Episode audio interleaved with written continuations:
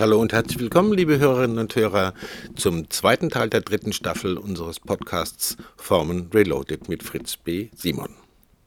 Der zweite Teil setzt das Thema Intervention fort. Im ersten Teil standen Organismen und psychische Systeme im Fokus. Jetzt geht es um einen anderen Typ autopoietischer Systeme, nämlich soziale Systeme.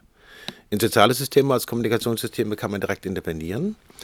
Besonders interessant ist dabei die Frage der Grenzziehung bzw. Innen-Außen-Unterscheidung und damit auch der Relevanz. Welche Kommunikationen gehören zum Beispiel zu einem Unternehmen, welche nicht? Wie weiß man als Beraterin, dass man nicht zu nah dran ist? Wie bekommt man mit, welche organisationsinternen Folgen Einzelcoachings haben und so weiter? Und wie unterscheidet sich dies von den größeren Kontexten Gesellschaft und Politik? Viel Spaß bei Form Reloaded, Staffel 3, Teil 2 mit Fritz B. Simon. Hallo und herzlich willkommen, lieber Fritz Simon. Du bist gerade noch am Ne, geht jetzt gut. Hallo. Zum zweiten Teil unserer dritten Staffel zu Form Reloaded. Wir haben äh, im ersten Teil uns dem Thema Intervention zugewendet, die Idee von Intervention, Interventionen in Organ, du bist von den drei Systemtypen ausgegangen, das zu unterscheiden, was man daran versteht. Aber für mich ist als Kern hängen geblieben oder als Einkern, äh, dass man Interventionen als Umwelt touchieren, sozusagen, oder Umwelt beeinflussen, äh, verstehen sollte, eher als, als zu glauben, man würde in ein System direkt intervenieren. Bei der Psyche sagst du, kann man das eh vergessen. Mhm. So habe ich das jetzt, äh, ja. ich habe nichts Falsches referiert, ein bisschen verkürzt. Nein, nein, das hast du irgendwie doch erstaunlich richtig referiert, ja. Und jetzt würde ich gerne, äh, haben wir das letzte Mal auch schon äh, vorgehabt, auf die politische Ebene oder auf die Ebene sozialer Systeme kommen. Ähm, da wird ja auch immer wieder von Interventionen gesprochen, ins Marktgeschehen, mhm. in, äh, in Gesetzgebungsverfahren, in sonst was. Was passiert eigentlich, wenn man auf der Ebene sozialer Systeme, und gibt es da vielleicht auch Unterschiede von der Komplexität her der Systeme, glaubt, intervenieren zu können? Und äh, zweite Frage dabei, wo irrt man sich da gewaltig? Mhm. Ich glaube, du irrst dich, wenn du sagst, glaubt intervenieren zu können, weil in soziale Systeme kannst du intervenieren. Ja? Mhm. Weil soziale Systeme, wenn man die als Kommunikation äh, oder Interaktionssysteme definiert, mhm. dann äh, muss man schauen, wie diese soziale Systeme ihre Autopoese organisiert haben. Nehmen wir, eine, nehmen wir ein, ein, ein Unternehmen, ja? ein mhm. Unternehmen, das sich einen Berater engagiert. Mhm. Dieses Unternehmen ist ein autopoietisches System, das heißt, äh, es unterscheidet kommunikativ äh, zwischen den Kommunikationen, die zum Unternehmen gehören und, zu den, Kommunika und den Kommunikationen, die nicht zum Unternehmen gehören. Ne? Das wird quasi kommunikativ, wird diese Grenze hergestellt und etabliert. Ja, ja. Wenn ein Fremder hineinkommt und man mit ihm kommuniziert, dann gehört die erstmal nicht zum Unternehmen, diese Kommunikation. Das ist draußen Umwelt. Ja, mhm. und der kann dann wunderbare Sachen sagen und das ist dann bestenfalls wieder eine Irritation oder Perturbation, auf die man intern reagiert. Und wenn das nicht anschlussfähig ist, wie es so schön heißt, dann ist der Berater relativ schnell wieder draußen und man vergisst, was er gesagt hat. Ja, äh, und äh, dann, dann ist die, ist die äh, Angelegenheit erledigt. Mhm. Es gibt aber auch die Möglichkeit, dass so ein Berater einen langen Kon äh, Kontakt mit so einem Unternehmen hat ja, mhm. und auf einmal Funktionen übernimmt, die eigentlich intern geleistet werden müssten. Ja, also wenn er quasi in eine Management oder was weiß ich, Führungsposition kommt und mhm. seine Kommunikation quasi nicht mehr als außen definiert werden, sondern dazugehörig werden. Das heißt, er übernimmt kompensatorische Wirkungen. Ja? Mhm. Und häufig werden solche Kon Consultants dann auch kriegen einen Vertrag und gehören dazu. Ja, dann haben sie also sehr erfolgreich interveniert, zumindest was ihre Altersversorgung angeht oder ihr regelmäßiges Gehalt. Ja, mhm. das heißt, man muss ja genau schauen, da, da ist es schwieriger, diese Grenze zu ziehen. Ja, das ist also wahrscheinlich eher dann noch zu vergleichen wieder mit dem äh, äh, Opiat, das man sich spritzt ja, äh, und damit etwas in den Körper hineingibt, was anschließt an körperliche Operationen. Und hier gibt man äh, Kommunikationen hinein, die anschließen an das, was da ist. Also insofern ist das da nicht so klar mit der Innen-Außen-Unterscheidung und der Störung, die da stattfindet. Ja, mhm. weil diese Grenzen halt auch eben kommunikativ ausgehandelt werden und manchmal gehört man dazu. Bei Familienunternehmen sieht man das, hier gibt es Berater, Rechtsanwälte, Steuerberater, mhm. die, deren Großväter schon Rechtsanwalt oder Steuerberater des mhm. Familienunternehmens XY waren. Ja, und äh, das heißt, die gehören quasi zur Familie. Ja. Mhm. Das mhm. merkt man, wenn man da als Berater tätig ist. Man wird dann, entweder ist man ganz draußen und es wird geheim gehalten, was intern passiert, oder man mhm. wird mit einem großen Maß an Vertrauen beglückt. Ja, und mhm. so behandelt, als ob man dazugehört. Und dann haben die Kommunikation oder die Maßnahmen, die man macht, äh, sind dann quasi intern. Also da gewinnt der Interventionsaspekt eine andere Bedeutung. Ja, mhm. muss man sehen. Aber erstmal prinzipiell hast du natürlich recht äh, man sagt etwas und was das Kundensystem damit macht, weiß man nicht. Ja? Also wie das aufgenommen wird, welche Bedeutung dem gegeben wird. Aber du willst ja gar nicht auf Organisationen hinaus, sondern auf die große Politik. Ja, auf ich. Ich habe noch eine Nachfrage nachher, aber jetzt, wenn, wenn wir schon dabei sind, natürlich die große Politik. Ja gut, also die Nachfrage wäre kurz in Bezug auf, auf Beratung, respektive wenn man mit solchen entweder offiziell, manchmal auch inoffiziell in irgendeiner Form äh, in so einen Kontakt kommt. Gibt es einen Tipp, wie man erkennen kann, äh, dass man diese Grenze, diese Grenzziehung, dass man nicht total dazugehört und dass man aber nicht so weit draußen ist? Das kann man wahrscheinlich gar nicht allgemein sagen, was die bessere Position ist. Aber wie kriegt man mit, was gerade passiert? Woran merkt man sowas? Naja, äh, am besten, am einfachsten ist natürlich nachzufragen. Ja, also man, man fragt, was, was ist danach passiert. Ja? Hm. Und wenn, wenn äh, relativ schnell wird so, ach, die Sitze haben wir alle vergessen, dann weiß man, dass man äh, nicht zu nah dran war. Mhm. auf jeden Fall. Das heißt, das, man, man, muss ja genau auf die Folgen dessen schauen, was man tut. Weil es ist ja, äh, das ist nicht anders als in der, in der Einzelberatung oder in der Therapie auch. Man weiß dann nicht unbedingt, welche Bedeutung dem gegeben wird, was man äh, was man sagt. Äh, man sagt Hü und der Klient hört Hot. Ja, und äh, so ähnlich ist das auch mit sozialen Systemen. Aber mhm. soziale Systeme sind meistens sehr nach innen orientiert. Das heißt, dass man als Außenstehender erstmal sowieso nicht so relevant ist, es sei denn, man arbeitet mit irgendeinem Führungskreis, die gucken auch nach außen, ja, die gucken und da kann es schon relevanter werden. Ähnliches mhm. gilt natürlich beim Coaching, da weiß man gar nicht, was dann sozusagen intern die Folgen sind dessen, was man äh, mhm. mit einem Mitarbeiter oder einer Führungskraft da bespricht, weil das ist alles Umwelt des, mhm. der Organisation. Wie der oder diejenige sich dann nachher wieder an der internen Kommunikation aufgrund dieser Beratung verhält, ist alles nicht vorhersehbar. Aber auch da macht es Sinn, halt nachzufragen, beziehungsweise wird einem, man braucht gar nicht zu fragen, es wird einem schon erzählt, wenn der Kontakt ergeht. Natürlich, und man nicht den oder die Betreffenden verscheucht hat. Weil das passiert okay. natürlich gar nicht selten, ja. Muss man ja, ja sehen. Ja. Also, ja, ich kenne keinen Berater, der nicht schon irgendwo äh, mit mehr oder weniger freundlichem Händedruck verabschiedet worden ist. Mhm.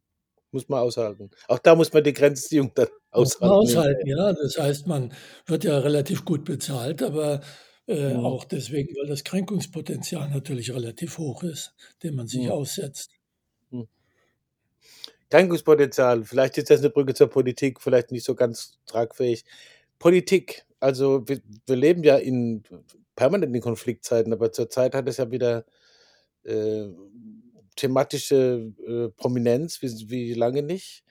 Ähm, kann Politik oder was heißt es politisch äh, zu intervenieren?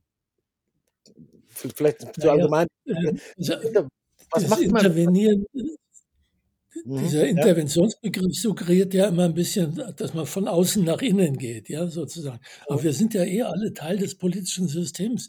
Ja, wir sind Bürger dieses Landes, die wählen, die, die, die Umfragen beantworten, ja, und so mhm. weiter. Das heißt, äh, wir, wir, wir kreieren permanent die Situation mit, über die wir uns dann anschließend beklagen. Ja. Äh, Insofern müsste man sagen, auf der Ebene kann man nicht nicht intervenieren. Natürlich interveniert wow. keiner von uns jetzt direkt in eine Kabinettssitzung ja, hm. der Bundesregierung hinein, ja, aber die nehmen sehr wohl wahr, wie die Stimmung sich verändern, was die Öffentlichkeit, wie, die, wie geschrieben wird, was und so hm. weiter. Ja. Das hm. ist ja alles Politik und wir, wir gehören dazu ja, als Mitspieler. Wir, wir sind innen.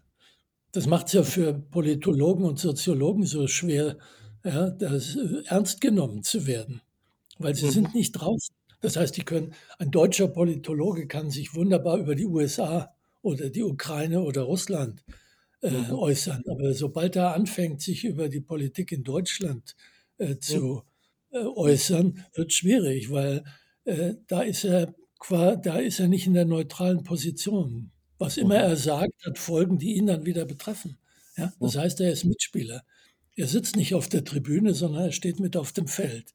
Und mhm. deswegen äh, leiden ja die Politologen darunter, die Wissenschaftler, ich kenne einige, äh, mhm. die äh, Politikberatung versuchen, ja, mhm. die leiden darunter, dass niemand auf sie hört.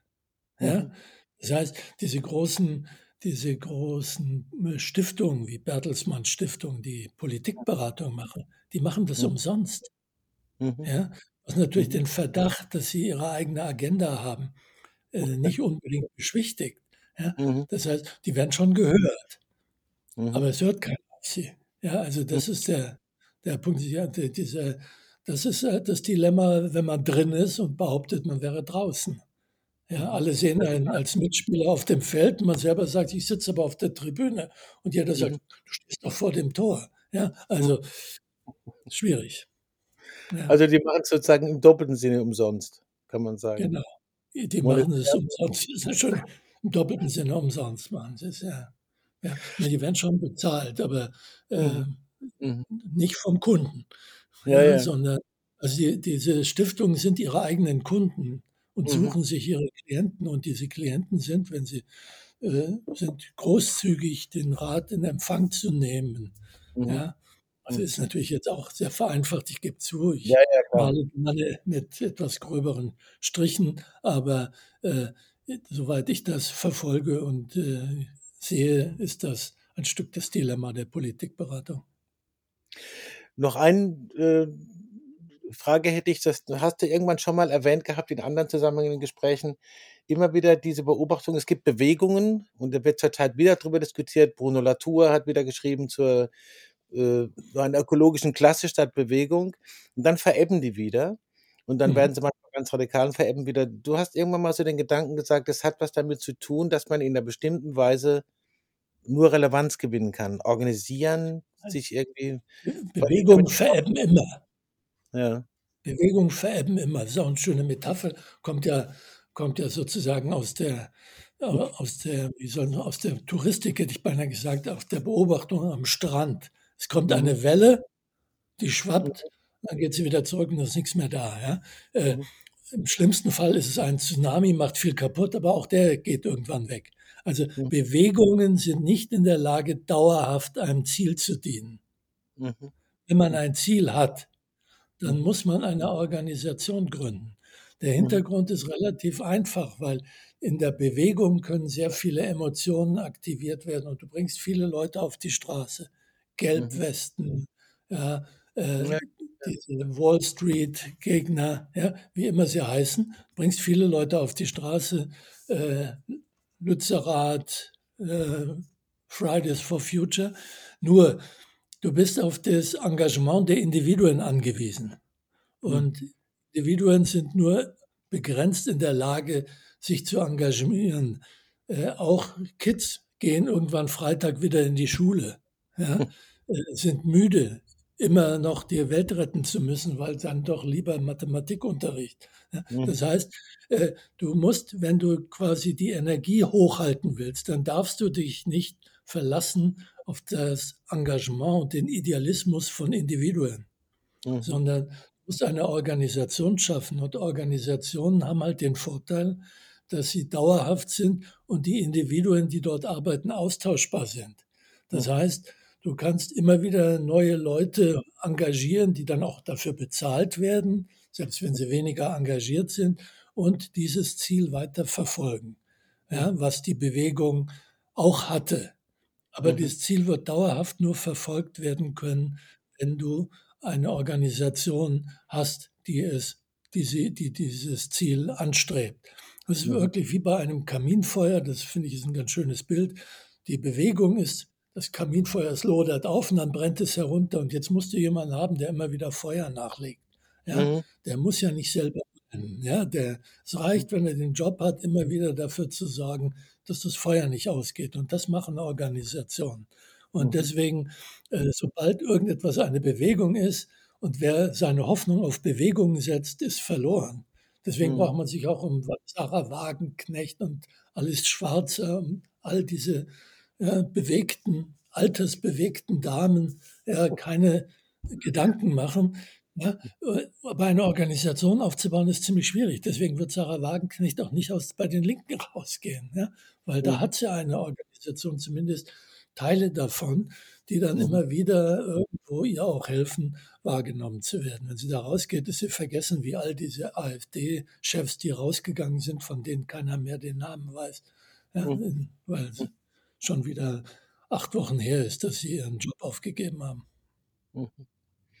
Mhm. Das heißt also sozusagen, ich höre daraus, dass man sich sehr gut überlegen sollte, wie bewegt man sich engagiert äh, und was man wirklich damit vorhat oder ob man bereit ist, auch in eine Organisation zu gehen und sie damit langfristiger zu binden oder die Idee war dazu. Also, wenn, man, wenn, man, wenn man was anderes will, dann ich habe ja diese kleine äh, Anleitung zum Populismus geschrieben. Ja, genau. ja, und da steht es ja, wenn du wirklich die Macht übernehmen willst, für welches Ziel auch immer, dann such dir eine schon bestehende Organisation, am besten eine Partei natürlich, und übernimm sie. Ja, mhm. das Musterbeispiel ist die österreichische FPÖ. Ja, die war mhm. mal früher eine liberale Partei, bevor sie ein rechtsextrem abgedriftet ist unter Herrn mhm. Haider. Ja, das ist ein Beispiel, wie einer eine Partei übernommen hat. Ja, und die in den USA die Republikaner von Trump übernommen worden sind. Übernimm eine Partei, dann hast du eine Organisation. Ist einfacher als eine neue aufzubauen. Sie ist auch schon bekannt und viele Leute merken nicht, dass du sie übernommen hast und denken, sie wählen immer noch liberal, obwohl sie rechtsextrem äh, de facto wählen. Mhm. Also so ist es viel einfacher und viel, viel äh, günstiger, das so zu machen. Ja? Mhm. Aber vor Bewegung braucht man, glaube ich, keine Angst zu haben. Hat ja auch eigentlich keiner. Das setzen alle, die erfahrene Politiker sitzen Bewegungen aus. Mhm. Genau. Das war jetzt praktisch so an der Grenze zum Tipp, aber ein Befund. Ich danke dir dafür, Fritz. Ähm, ich würde gern beim nächsten Mal, wenn wir uns wiedersehen, auf bestimmte äh, Formen von Weltsicht kommen. Das ist auch ein Teil in dem Formel-Buch, den ich sehr spannend fand und der vielleicht auch im politischen Kontext eine gewisse Rolle spielt. Aber das machen wir das nächste Mal, wenn es um Geschichten geht und um Theorien. Danke. Organisationen gründen, um den Energielevel hochzuhalten. Vielen Dank wieder für diese spannenden Auseinandersetzungen und ähm, Erklärungen im Kontext Interventionen in soziale Systeme und darüber hinaus. Im dritten Teil unserer dritten Staffel zu Form Reloaded wird es dann um Formen von Weltsicht gehen, Geschichten und Theorien. Hier noch wieder der Hinweis auf unsere anderen Podcasts wie die Autobahn-Universität, Sich sicher sein, Heidelberger Systemische Interviews, der Wahrnehmungspodcast Frauen führen besser und natürlich Karl Auer Sounds of Science. Wir freuen uns aufs nächste Mal. Dritter Teil, Staffel 3 mit Fritz B. Simon. Vielen Dank fürs Zuhören und bis dahin.